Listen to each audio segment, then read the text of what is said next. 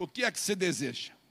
Semana passada a gente conversou aqui bastante sobre é, um processo que a gente está querendo reconstruir no nosso relacionamento com Deus. Todo mundo sabe que essa é uma igreja de restauração de vidas. E esse é o nosso sonho: restaurar casamentos, restaurar relacionamentos familiares, restaurar saúde, restaurar vida financeira. Nós colocamos lá na nossa placa, outro dia a pastora falou assim: olha, está escrito aqui restaurando vidas. Vamos colocar ali do lado um post, Jesus, Jesus restaurando vidas. E esse é o nosso objetivo. Então, semana passada nós falamos do processo de uma série de ministrações que nós vamos fazer sobre reconstruir relacionamento, sobre reconstruir nossas vidas. Nós precisamos olhar para Jesus como o Senhor e Salvador, com nossa certeza absoluta da nossa eternidade, sim mas enquanto nós aguardamos a passagem desta vida para outra, hum, Jesus quer que a gente desfrute o melhor dessa terra. Jesus quer que a gente desfrute tudo aquilo que é possível ser desfrutado, desde que a gente tenha o coração voltado para isso. E então, na semana passada, a gente se perguntou para cada um de nós, aonde nós estávamos como juízes, como julgadores de Jesus. Quando Jesus entrou em Jerusalém, houve um povo, e aquele povo foi um dos personagens que nós falamos. Houve um povo que a, aplaudiu, é, é, cantou, gritou, Hosana nas alturas, Jesus está entrando em Jerusalém. Aquele mesmo povo, na sexta-feira, foi o povo que, envolvido pela religião, influenciado pelos líderes religiosos, pelo sinédrio, pelos sacerdotes de então, foi o mesmo povo que gritou: crucifica-o, crucifica-o. Então, semana passada, a gente tentou se localizar. Quem somos nós? Nós somos aquele povo? Nós somos os adoradores em espírito e verdade, ou nós somos aqueles que ficamos falando, crucifica-o, crucifica-o, porque cada vez ele precisa pagar o meu pecado? Também nós perguntamos para nós: será que nós somos o povo do sinédrio, os religiosos que vamos numa, numa religião, defendemos uma religião e não temos um relacionamento íntimo com Deus, quer dizer, não somos daqueles que acreditamos? Também a gente se perguntou a semana passada: será que nós somos a esposa do Pilatos? Que dá um recadinho, mas não quer nada com nada, vive uma vida de passividade como cristão? Ainda a gente se perguntou: será que nós somos Pilatos? Somos aqueles que, bom, esse não é um problema meu, vou lavar minhas mãos, esse é um problema do pastor, esse é um problema da igreja, esse não, não é comigo. Enfim, a semana passada a gente trabalhou o primeiro, o primeiro, primeiro dia dessa série da reconstrução, falando de quem somos nós, onde nós estávamos. Quem esteve aqui, ou quem quiser, pode ver lá na internet essa ministração. Onde estamos? Agora, hoje eu quero andar um pouquinho mais com isso, nessa segunda ministração. E então eu pensei, meu Deus, mas como é que eu vou chamar isso aí, né? E Deus me levou a, um, a uma série, a, a dar um nome para essa ministração. No começo, eu, eu, eu chamei assim, porque nós odiamos a verdade. Mas daí achei muito pesado, né? A palavra ódio para nós crentes, né? Então eu fiz assim: o desafio de viver a verdade. O desafio de viver a verdade. No Salmo 51, 6, na versão revista e corrigida, é a única vez que eu vou usar a revista e corrigida, Maridiane, depois eu vou usar só a, a, a, a revista atualizada, porque esse, esse salmo, nessa versão, ele, ele, ele dá o que eu quero transmitir para a igreja. A palavra fala assim: Eis que amas a verdade no íntimo, e no oculto me fazes conhecer a sabedoria. Deus ama a verdade no teu íntimo, no meu íntimo, no nosso íntimo. Deus ama a verdade. Pronto. Deus é um Deus apaixonado pela verdade, por quê? Porque Ele é a própria verdade.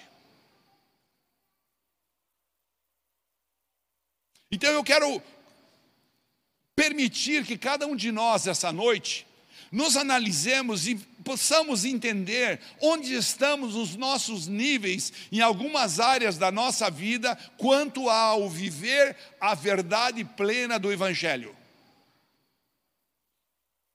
Jesus estava conversando, e agora já na revista atualizada, no Evangelho de João, no capítulo 8, no versículo 31 e 32. Por que 31?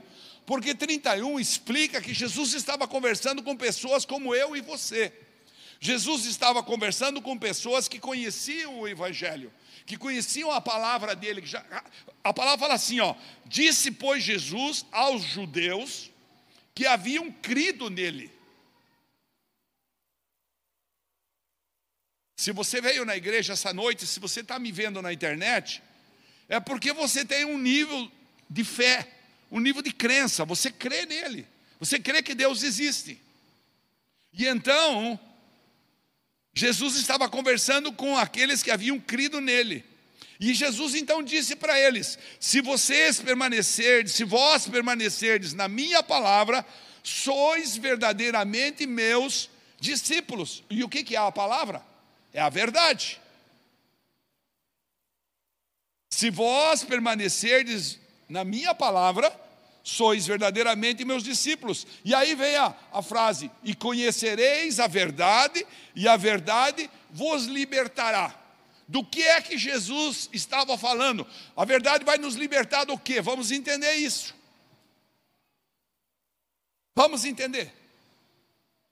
Irmãos queridos, o fato é que o coronavírus, essa pandemia toda, nos colocou em um lugar até então para nós inédito, mas se você observar profundamente as atuações das pessoas, da mídia, da, da comunicação, dos órgãos de imprensa e especialmente das pessoas com quem a gente convive, a gente vai observar que nós estamos vivendo um momento inédito de total desconforto, apreensão de mentiras e eu me atrevo a dizer de trevas. Estamos vivendo um momento de trevas. É muito semelhante aos dias em que Jesus foi julgado, em que Jesus vinha para Jerusalém, e que hoje nós estávamos escutando, agora na hora do almoço, uma, uma Jesus vai e pede para uma pessoa que tinha a sua mão é, trancada, é, com, com, com, com, um defeito, né? Fala, tinha seu, sua mão enrijecida, Jesus chama ele para o meio da igreja, e daí antes de fazer, o, operar o milagre na vida daquela pessoa, porque Jesus operava milhares de milhares de milagres diariamente, é preciso entender isso. Mas antes de fazer, Jesus pergunta para eles: pode fazer milagre sábado? Ele está perguntando para quem? Para a religião. Pode fazer milagre de sábado? Então é muito semelhante aos dias de hoje. Quando Jesus vivia em Jerusalém, que foi baseado num julgamento de mentiras, de calúnias, e acabou injustamente condenado. Claro, havia o propósito do Pai. Mas existem duas situações muito evidentes que estão ocorrendo durante o transcorrer dessa pandemia toda do Covid-19. Se de um lado Deus está aqui, irmãos queridos, de, de um lado, Deus está bradando para a humanidade, Deus está gritando para a humanidade, Deus está dizendo para a humanidade: ei, sete bilhões de pessoas que tem no planeta Terra, eu sou o Deus Criador dos céus e da terra. Eu sou o El Shaddai, o grande e todo-poderoso. Sou eu que faço e pronto. Se de um lado Deus está falando assim com, com nós humanos, e especialmente com nós crentes, de outro lado, de outro lado, tem o Satanás, tem o demônio. Do outro lado tem o demônio agindo no ritual da sua paternidade, chamada mentira. Porque a palavra fala que ele é o pai da mentira, não é verdade? Então ele está agindo. De um lado, está Deus aguardando quem? Um Deus maravilhoso, soberano, que não agride você. que não atua contra nem nada.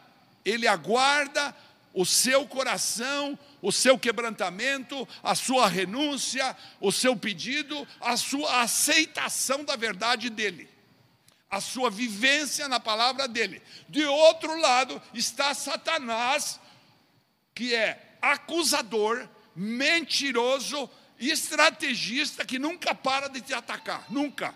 Quanto mais você crescer na relação com Deus, mais você vai ser atacado. Saiba disso.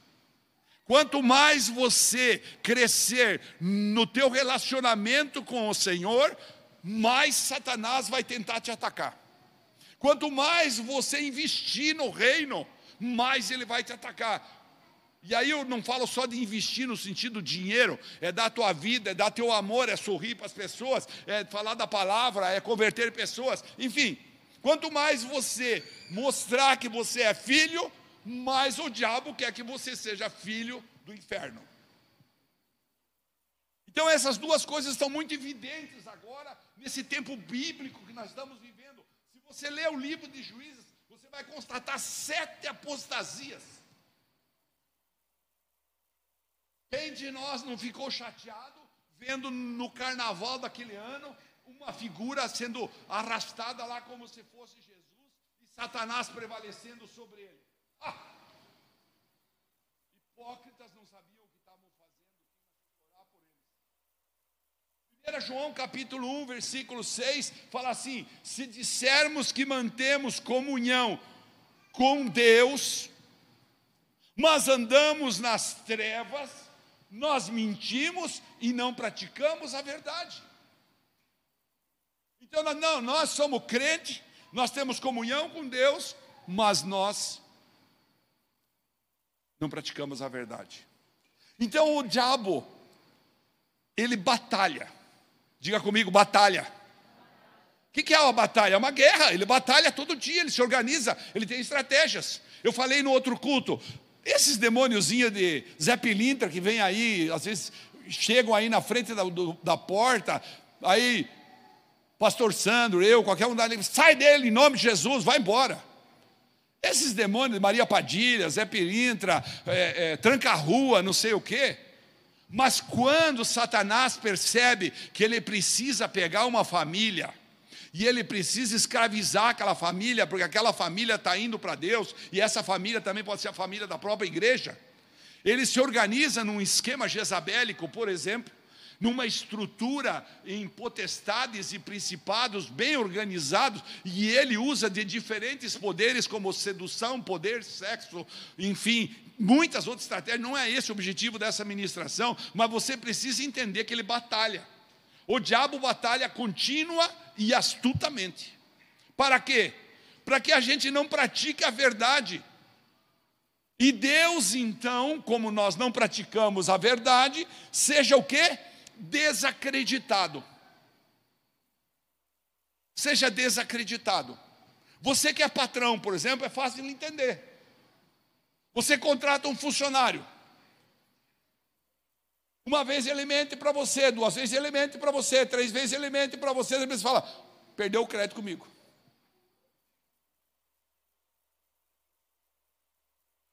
O diabo luta para que você seja um instrumento de descrédito de Deus, que eu seja um descrente.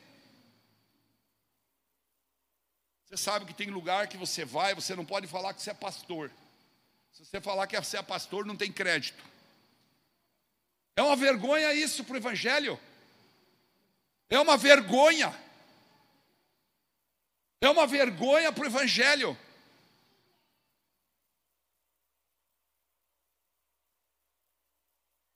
Deixa eu me segurar um pouco.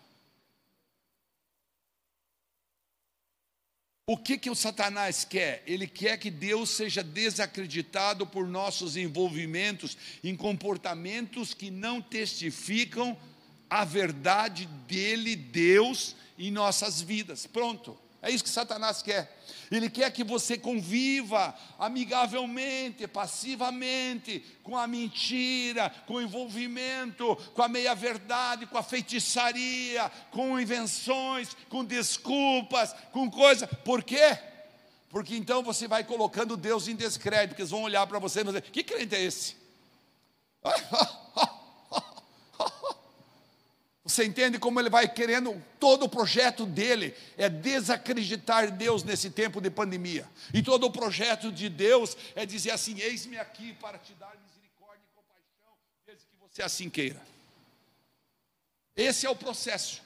Satanás quer aproveitar esse momento terrível que nós estamos vivendo para que nos voltemos, para que nós voltemos ao velho homem para que nós voltemos à velha vida, para que nós voltemos, nós deixemos de crer, nós deixemos, tudo que Ele quer é que a gente deixe de praticar a verdade. Satanás está interessado, está usando isso tudo como um argumento contra o poder de Deus nas nossas vidas. Então nós acabamos, como nós acostumamos a viver fora da verdade, nós acabamos desconfiando até de Deus. Mas será que é verdade que Deus faz isso mesmo? Ou seja, o que, que o diabo quer? Escute, irmãos. O demônio sabe que na hora que nós recebemos Jesus no nosso coração, que na hora que nós dissemos para Jesus: entra na minha alma, entra na minha vida, tu és o meu Senhor, o meu Salvador e o meu remidor, ele sabe que naquela hora, Deus nos tirou da condição de criaturas simples e nos colocou na condição de filhos.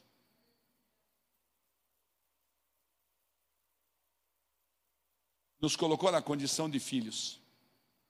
Então, Satanás, espertamente, o que ele está querendo fazer? Preste atenção. Como ele é o pai da mentira, ele quer nos conduzir a ser filhos dele. Ele quer nos incluir entre os filhos das trevas. Levante sua mão direita profeticamente, nós vamos dar na cara do diabo. Se diga assim: Satanás, eu sou filho de Deus e não filho das trevas.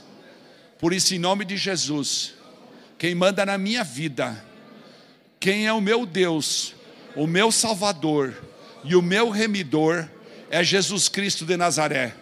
Aplauda Jesus por isso. É Jesus Cristo de Nazaré e pronto. João 8,44 está escrito assim: Vós sois do diabo, que é o vosso pai, e quereis satisfazer-lhe os desejos. Você entende? Satanás tem desejos. Ele quer que você satisfaça os desejos dele. Então o que, que ele quer? Que a tua carne ceda à vontade dele. Aí a tua carne cede à vontade dele, ele fala, ele que saboreia. João continua explicando isso no Evangelho, no capítulo 8 de 44, dizendo assim: ele foi homicida desde o princípio. Ou seja, ele matou vidas, ele matou sonhos, ele matou casamentos, ele matou empresas, ele matou Nós estamos aqui para restaurar vidas, para enfrentar esse demônio, para enfrentar essas castas, para nós sairmos da mão do diabo. Eu disse essa noite para uma pessoa aqui: essa noite Deus vai visitar você e vai acabar o medo, vai acabar a depressão, vai acabar a tristeza, vai acabar tudo, porque Satanás não tem mais poder sobre a vida de nenhuma dessas pessoas que vieram aqui essa noite. E eu quero ouvir um amém bem forte. Aleluia, aleluia, aleluia. Aplauda o Senhor Jesus. Irmãos queridos, esse versículo continua dizendo assim: e jamais se firmou na verdade, porque nele não há verdade. Está escrito aí, leia lá comigo. Diga comigo, e jamais se firmou na verdade, porque nele não há verdade. Ora, se não há verdade é porque é mentiroso. Quando ele profere mentira, fala do que lhe é próprio dele. Porque é mentiroso e pai da mentira. Então, esses que estão envolvidos com a mentira, que não conseguem tocar no seu próprio coração, que não deixa o Espírito Santo falar. Eu falei no começo que nós ia ter um confronto essa noite nesse sentido. nós íamos ter um confronto nesse sentido. Nós não somos filhos do diabo. Nós não somos, o diabo, que é o pai da mentira, é pai daqueles que estão cegos no mundo, que nós vamos assaltar as portas do inferno para tirá-los de lá. Revestidos pelo, pela armadura de Deus, nós vamos assaltar as portas do inferno para tirar eles de lá. Para Itapema e região, toda a costa esmeralda saberá que há um Deus que cura, que sara, que transforma, saberá que nessa esquina aqui, ó, a glória do Senhor se derrama e se derrama de uma forma extraordinária, sobrenatural, porque nós todos os dias estamos dobrando o joelho dizendo: Deus, tem misericórdia do nosso povo, tem misericórdia das pessoas que aqui vêm, toca as famílias, restaura vidas nesse lugar, e assim vai ser, por quê? Porque nós somos filhos, diga comigo, eu sou filho, e Satanás não tem poder sobre minha vida, sobre minha casa, em nome de Jesus. Aplauda Jesus por isso. Aleluia. Irmão, sabe o que é confortante? É ótimo observar que durante a pandemia, muitos de nós, graças a Deus, caminhamos no sentido de construir um relacionamento maior de intimidade. Há muitos que aumentaram a profundidade com Deus, crendo cada vez mais, cultivaram ainda mais a fé, e exatamente como as multidões que creram em Jesus durante a sua jornada aqui na terra e que não participaram aquele dia do crucifixo. Muitos ficaram à distância, dizendo: Meu Deus, se eu pudesse fazer alguma coisa mas vivíamos numa opressão ditatorial romana e religiosa, que não podiam fazer nada. Nós vivemos pelo menos na liberdade de poder dizer: não, nós não queremos adorar o demônio aqui.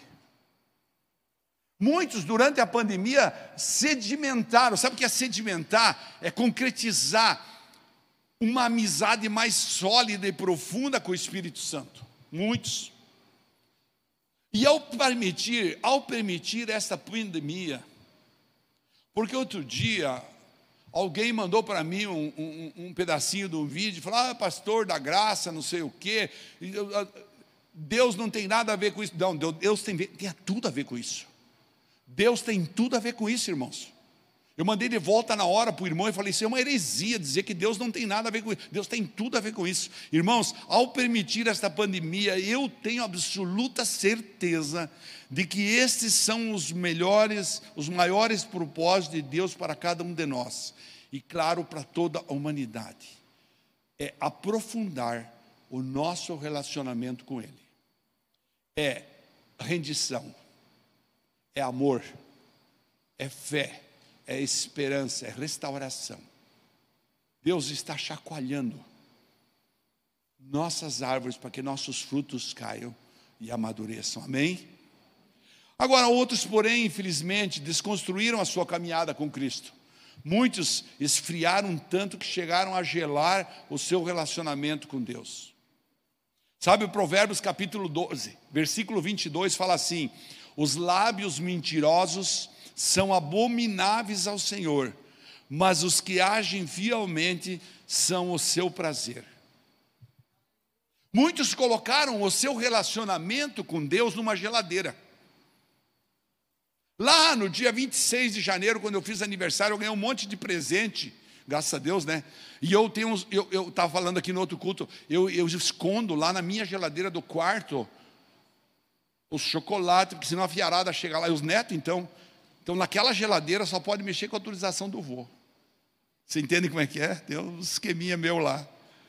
E aí eu ganhei um azeitinho desse tamanho, assim, ó, daqueles que você gasta em duas vezes que já gastou. Deve ser muito caro, porque era tão bonitinho dentro do. Então eu ganhei um azeitinho. Mas depois de muito tempo na geladeira, aquele azeitinho ficou tudo floculado, branquinho assim.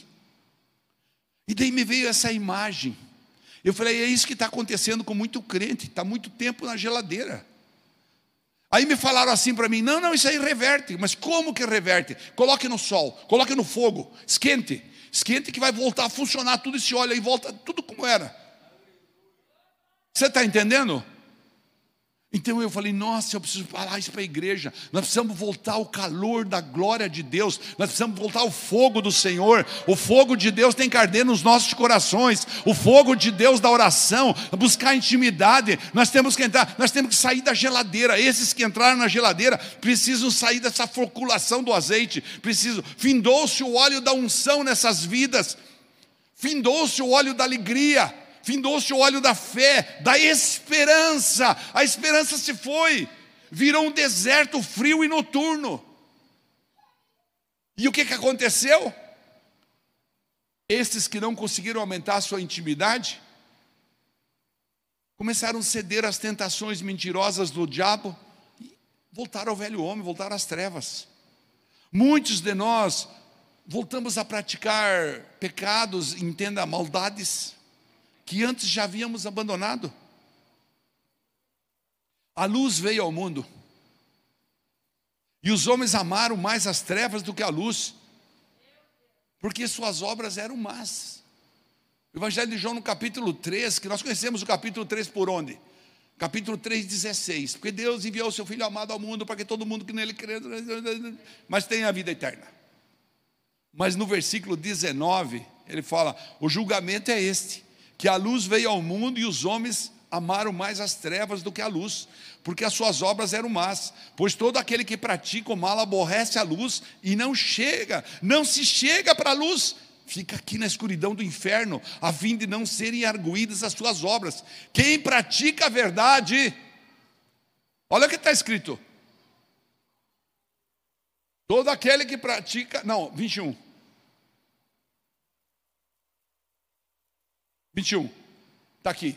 Quem pratica a verdade aproxima-se da luz, a fim de que as suas obras sejam manifestas, porque feitas em feitas em Então você precisa escolher, você escolhe a verdade feita em Deus ou você escolhe a mentira feita no diabo.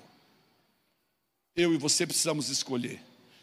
Muitos cristãos se esqueceram desses fundamentos, desses princípios, baixaram o nível de temor baixaram o nível de reverência, voltaram a mentir. E nem percebem, porque Satanás é astuto, aos pouquinhos ele vai introduzindo isso na gente. Aos pouquinhos ele vai introduzindo a falta de esperança, vai diminuindo o nosso nível de fé, vai jogando água fria em cima do, do arder do, do Espírito Santo, um pouquinho por dia. Por isso é importante a gente nunca esquecer o que Paulo ensinou em Efésios capítulo 4. Põe lá, Maridiana, Efésios 4, 22. A gente precisa ter isso como uma palavra rema. Olha o que está escrito lá, ó, no sentido do que, quanto ao trato passado, vos despojeis do velho homem, que se corrompe segundo as concupiscências do engano, e vos renoveis no espírito do vosso entendimento, e vos revistais do novo homem, criado segundo Deus em justiça e retidão, procedentes da onde? Vou perguntar de novo, eu quero que todos nós respondamos, porque isso é muito importante entender. E vos revistais do novo homem, criado segundo Deus, em justiça e retidão, procedentes da procedentes da verdade, irmãos o novo homem que nasceu dentro de você, o dia que você disse: Olha, agora eu quero é Jesus para a minha vida, agora eu quero é Deus para a minha vida, então eu vou viver a verdade. Acabou a fofoca, acabou, acabou a calúnia, acabou a mentira, acabou. E Paulo ainda ajuda a gente no versículo 25. Por isso, deixando a mentira, diga comigo, deixando a mentira Fale cada um a verdade com o seu próximo, porque somos membros uns dos outros. Então a pergunta para essa noite, para mim e para você, para a gente sair daqui pensando um pouco essa semana, jejuando e crescendo na intimidade com Deus, a pergunta é: enquanto você está sendo batizado com esse sofrimento da pandemia, com o desconforto, com o confronto com a palavra da verdade de Deus. O que está saindo de dentro de você? Essa é a pergunta para essa noite. O que está saindo de dentro de mim e de você? Está saindo verdade ou mentira? Está saindo sabedoria ou tolice? Está saindo paz ou guerra? Está saindo mansidão ou grosseria? Está saindo santidade ou pecado? Está saindo desculpas esfarrapadas ou convicções no Evangelho? Está saindo frutos de amor ou ódio? E olha isso aqui: está saindo temor quando você está sendo exprimido pela situação difícil, ou está saindo irreverência?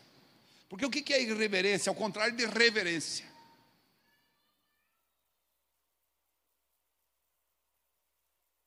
Está saindo devoção? O que é devoção? Clamor, oração, joelho no chão. Ou está saindo passividade? Está saindo intimidade ou está saindo esfriamento? Está saindo adoração ou está saindo internet? Meus queridos irmãos, o fato é que nós fomos e estamos sendo apertados por todos os lados. Não tem jeito. Mas a gente precisa entender uma coisa: que esse é um tempo que Deus preparou especial para a restauração de vidas. É um tempo que Deus preparou para a gente pensar quem eu sou, como eu trato a verdade. Vamos para frente na semana que vem. Que esta é uma grande oportunidade que Deus está nos dando para aumentar a nossa fé. Ele está colocando nós em xeque. Ele está dizendo: você quer continuar nas trevas com o pai da mentira? Ou você quer se render diante de mim e clamar pela misericórdia, pela compaixão?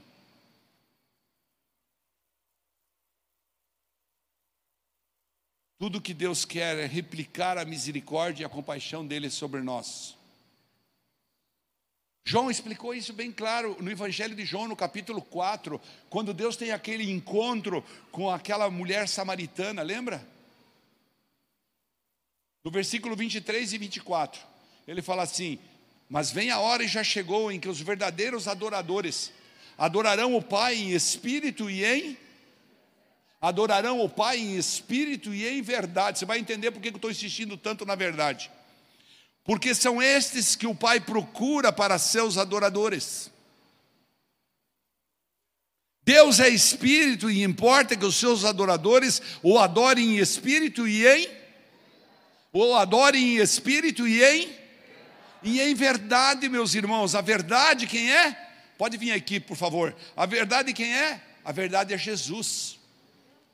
A verdade é o Espírito Santo. A verdade é a palavra de Deus e pronto. Não são os pensamentos que Satanás vem plantar na cabeça da gente.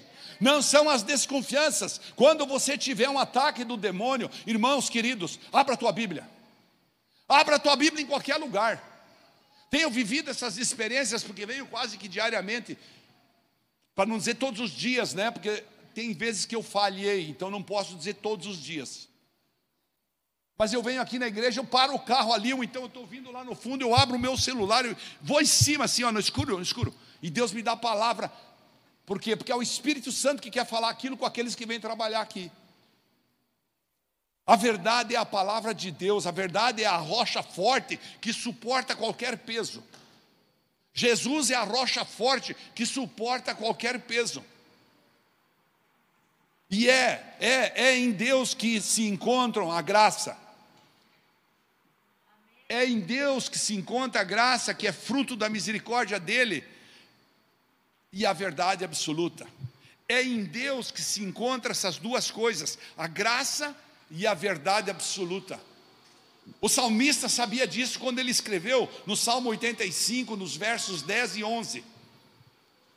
Ele falou: Encontraram-se a graça e a verdade, a justiça e a paz se beijaram. A graça e a verdade, a justiça e a paz se beijaram. Quer coisa mais profunda que isso? Mais profético que isso?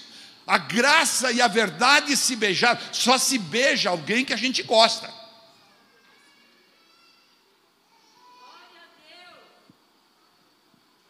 Quando você, você às vezes não tem nem coragem de falar, eu te perdoo, mas você vai perdoar alguém que você ama, você chega e abraça aquela pessoa e dá um beijo nela. A pessoa está dizendo para você, você me perdoa, você não responde porque você não tem coragem. Não tem nem, às vezes não tem nem nível para isso, emocional, não está bem. Mas você abraça aquela pessoa e beija ela. Encontraram-se a graça e a verdade, a justiça e a paz se beijaram. E aí o salmista completa dizendo assim: da terra, aqui ó, desse povo aqui ó, brota a verdade. Dos céus, de Deus, a justiça baixa o seu olhar. Irmãos, nós somos os amigos das bênçãos. Nós somos os amigos das bênçãos. Nós queremos a justiça de Deus? Sim. Nós reconhecemos a graça salvadora de Jesus Cristo? Sim. Nós amamos a misericórdia do Senhor? Sim. Nós até achamos nós até clamamos perdão por sua compaixão, verdade. Nós buscamos diariamente o favor de Deus. Claro, pastor, eu sou crente. Eu busco todos os dias o, favor de Deus. Acho que a linguagem que mais o crente fala, meu Deus, misericórdia, Senhor. E é verdade, porque em Lamentações capítulo 3, versículo 22, isso é uma promessa o 22 e o 23. As misericórdias do Senhor são a causa de nós não sermos consumidos, porque as suas misericórdias não têm fim, renovam-se a cada manhã, grande é a tua fidelidade. Nós amamos essa promessa de que a misericórdia de Deus se renova todas as manhãs, não é verdade? Tem alguém aqui que não ama essa promessa? Que fala assim, não, pastor, eu não amo essa promessa que as misericórdias de Deus se renovam. Nós amamos. Nós amamos essa promessa de Deus, mas olha o que acontece. Porém, nós somos desafiados a viver a verdade absoluta e implacável de Deus. E aí é que nós temos o desafio. É aí que nós chegamos no, no entendimento dessa palavra. O desafio é viver a verdade porque a verdade se beija com a graça, porque a verdade convive com a graça. Ou seja, o favor de Deus está ligado diretamente ao meu à minha rendição, mas a minha vivência à verdade acelera o processo. Não é condicionante não, porque a graça de Deus ela ela é inexplicável. Deus ninguém explica. Ninguém vai explicar a Deus para nós, para ninguém. Ele é inexplicável, ele é soberano. Como é que você vai explicar um ser que conhece os pensamentos de 7 bilhões de pessoas na Terra, que conhece cada fio de cabelo de cada pessoa em 7 bilhões de pessoas? Como é que você vai explicar um Deus que deve ter feito quantas estratosferas igual a essa que nós vivemos? É inexplicável mas Ele é misericordioso o suficiente para nos colocar numa posição em que a graça dele está diretamente relacionada com a verdade que nós vivemos. Por isso, a verdade ela é cruel. Diga comigo, a verdade é cruel. A verdade é desafiadora, irmãos. A verdade é difícil. Ela é confrontadora. Fique de pé, por favor. A verdade é cruel. Preste atenção nisso. A verdade é desafiadora. O desafio de viver a verdade é muito grande. Por isso, Deus espera a nossa dependência dEle. Por isso, a gente, quando a gente fala Espírito Santo, eu preciso viver o teu sobrenatural. Sabe o que é o sobrenatural de Deus?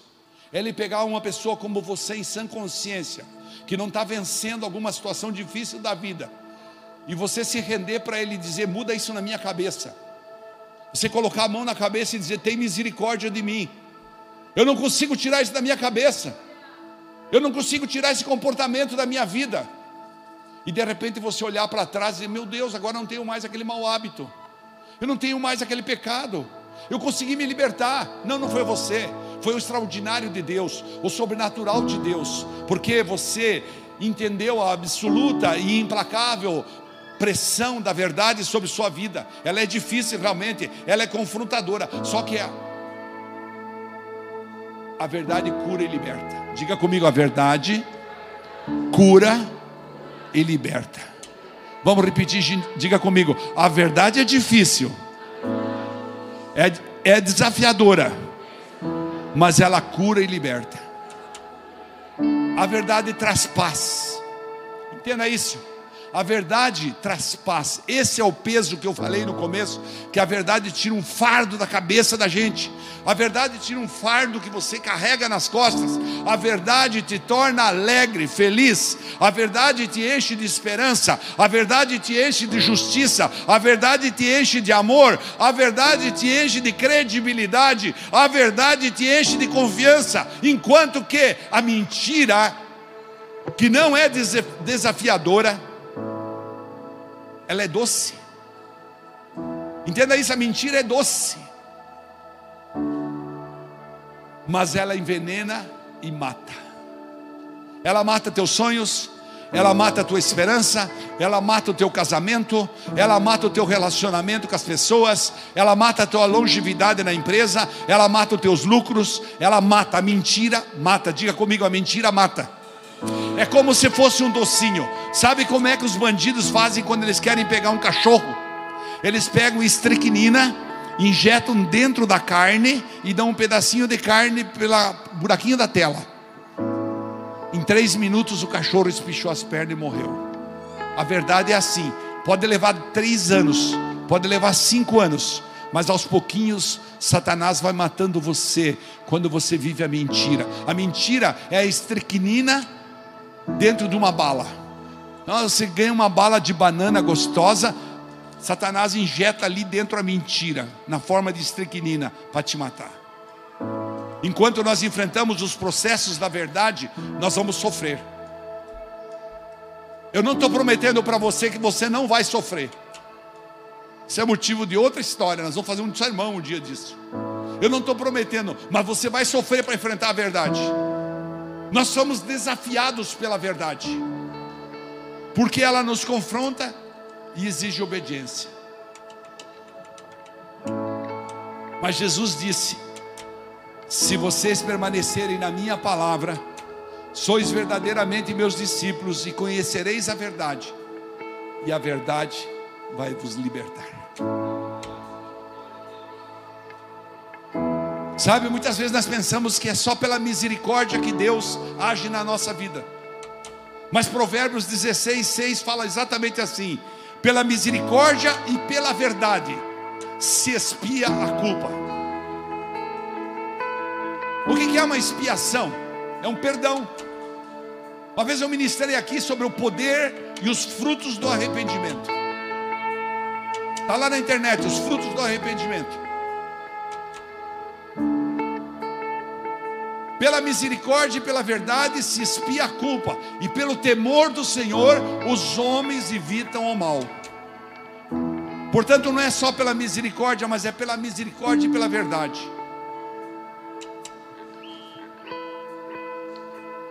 No outro culto eu contei.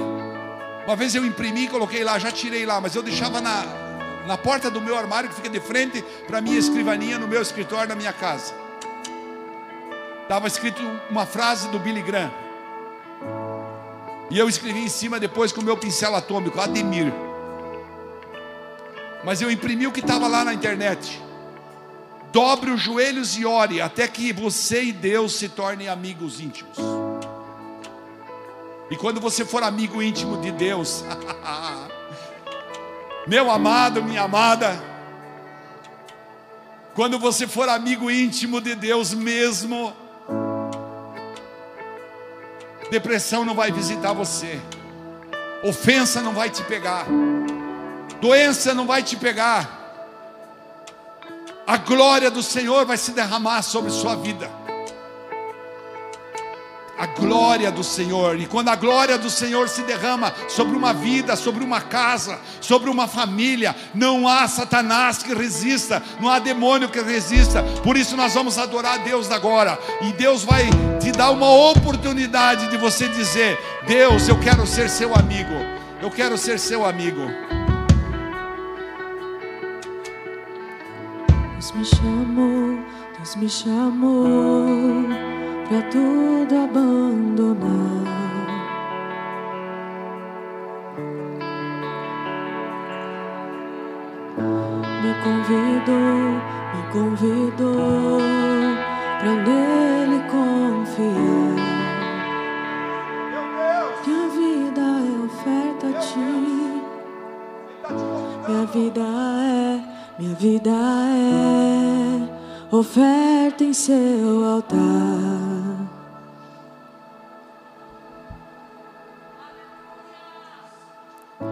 Espírito do vivo Deus, em tudo satisfaz, tudo satisfaz.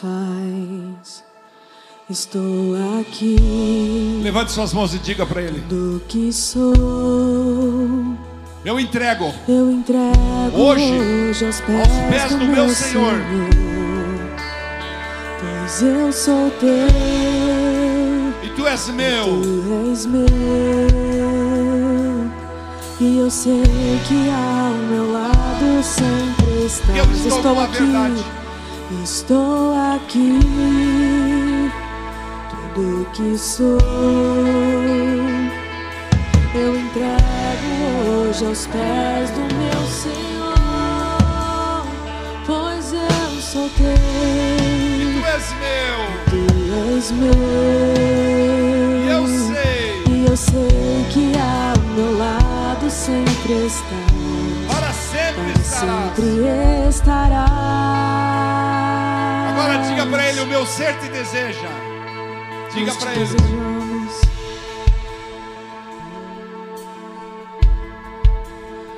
O meu ser te deseja, todo o céu te adora. Provei e pude ver que tu és bom, para sempre tu reinas, teu trono é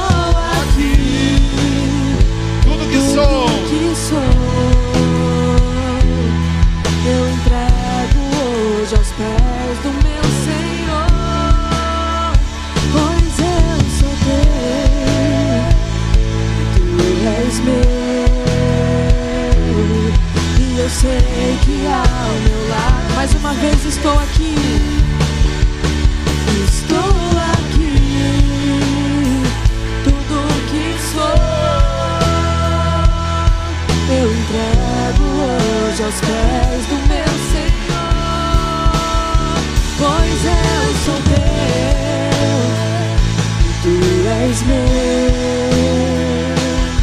E eu sei que ao meu lado sempre estás, sempre estarás.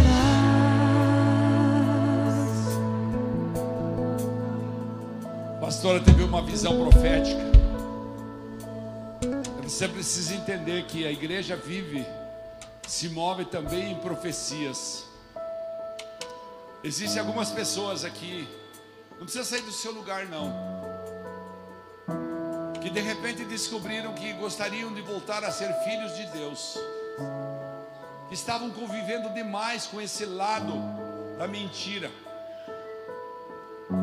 Pessoas que querem fazer um propósito e dizer: Eu decido essa noite abandonar a mentira e eu preciso do amor sobrenatural de Deus sobre minha vida. Para que a mentira desapareça do meu viver. Alguém quer voltar para a casa do Pai e ter um relacionamento íntimo com Ele.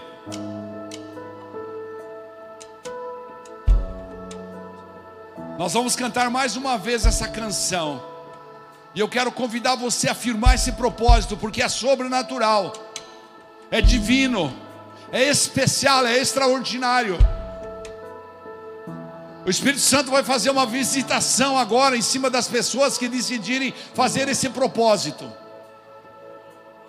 Você não precisa sair do seu lugar, você não precisa mostrar para ninguém, você só tem que falar com Ele. E tem que dizer para ele: Deus, eu quero sair desse lugar de filho do diabo e quero ser filho teu, filho da luz. Eu quero sair desse lugar de conviver mansamente com a mentira e quero sofrer para vivenciar a verdade, mas eu eu vou viver com a verdade, porque a verdade me liberta, porque a verdade me dá paz, porque a verdade me torna filho. Eu quero voltar para casa, papai. Eu quero voltar para casa. É nessa adoração que você vai ganhar unção. Há uma unção dobrada essa noite sobre esse lugar. Vem, Deus. Oh, Senhor. Oh, Senhor. As tribulações deste tempo presente. Não se comparam. Glória do Senhor nesse lugar, Senhor. Vem Espírito Santo, sopra a tua glória aqui. Sopra Espírito. Sopra Espírito, toca. Toca vidas nesse lugar. Toca. Toca vidas nesse lugar. Oh, requetere xere berabá. Deste tempo presente.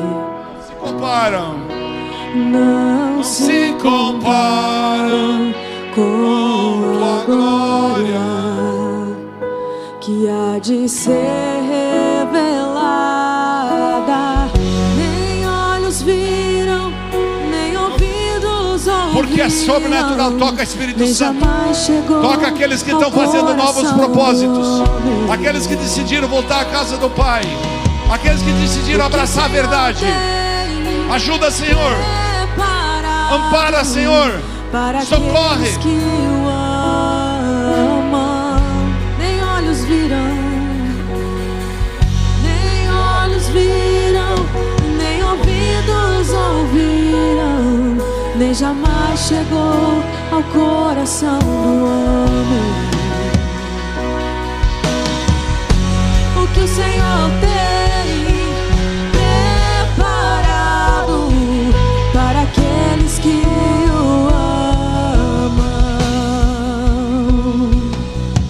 Nós vamos declarar: é poderoso, é sobrenatural, é sublime, é eterno. É poderoso, sobrenatural. Aproveite esse último É momento do culto e levante suas mãos. Aproveite esse momento e diga para Ele: Eu te adoro, Jesus. Eu quero viver a verdade, Jesus. Eu quero uma aliança contigo, Jesus. É sublime,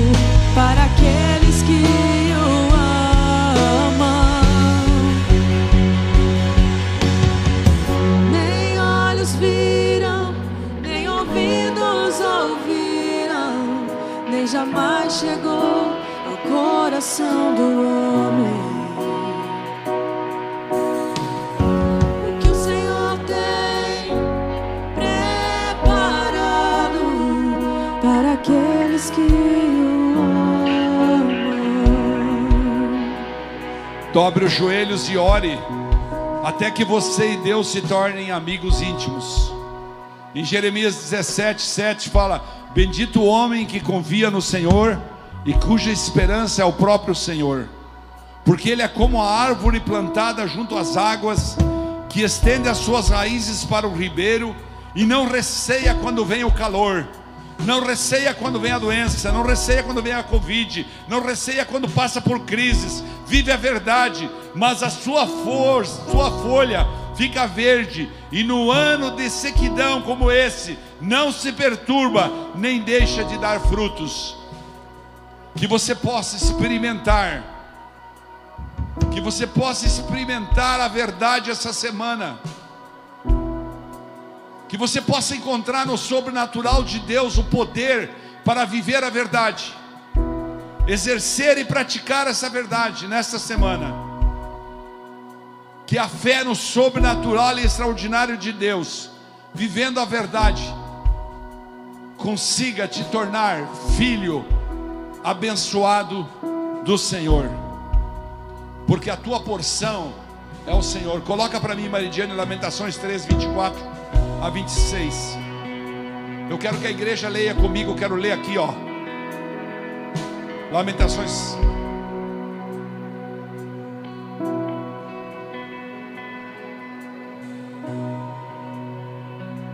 13, 24. Lamentações. Leia comigo, irmãos. Quero fazer diferente hoje para nós se despedir do culto. Você vai profetizar para a tua vida a benção. Por isso, leia com força, diga comigo: a minha porção é o Senhor, diz a minha alma. Portanto, esperarei nele